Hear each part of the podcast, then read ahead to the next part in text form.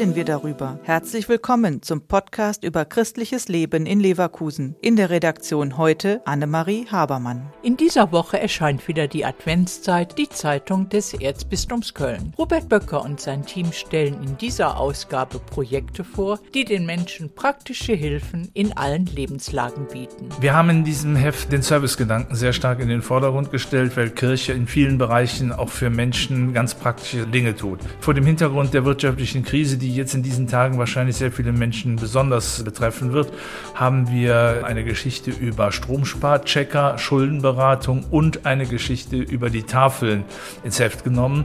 Ganz konkrete Hilfen für Geflüchtete bietet die Caritas mit der Aktion Neue Nachbarn. Auch damit befasst sich die Zeitung Adventszeit und greift damit den Servicegedanken auf.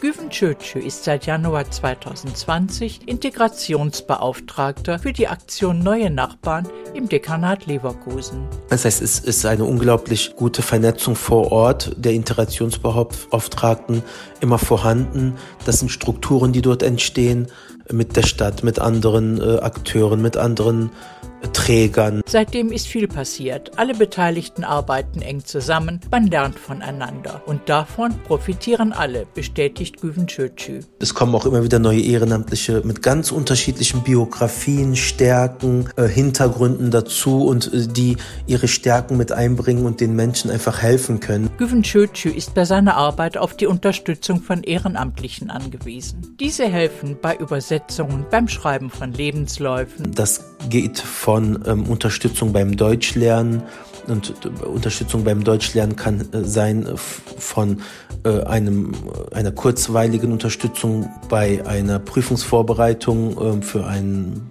beispielsweise A1-Kurs oder oder wie auch immer der Podcast ist eine Produktion der Medienwerkstatt Leverkusen, der Ort für Qualifizierungen rund um Radio, Ton und Videoaufnahmen. Weitere Informationen unter www.bildungsforum-leverkusen.de slash Medienwerkstatt.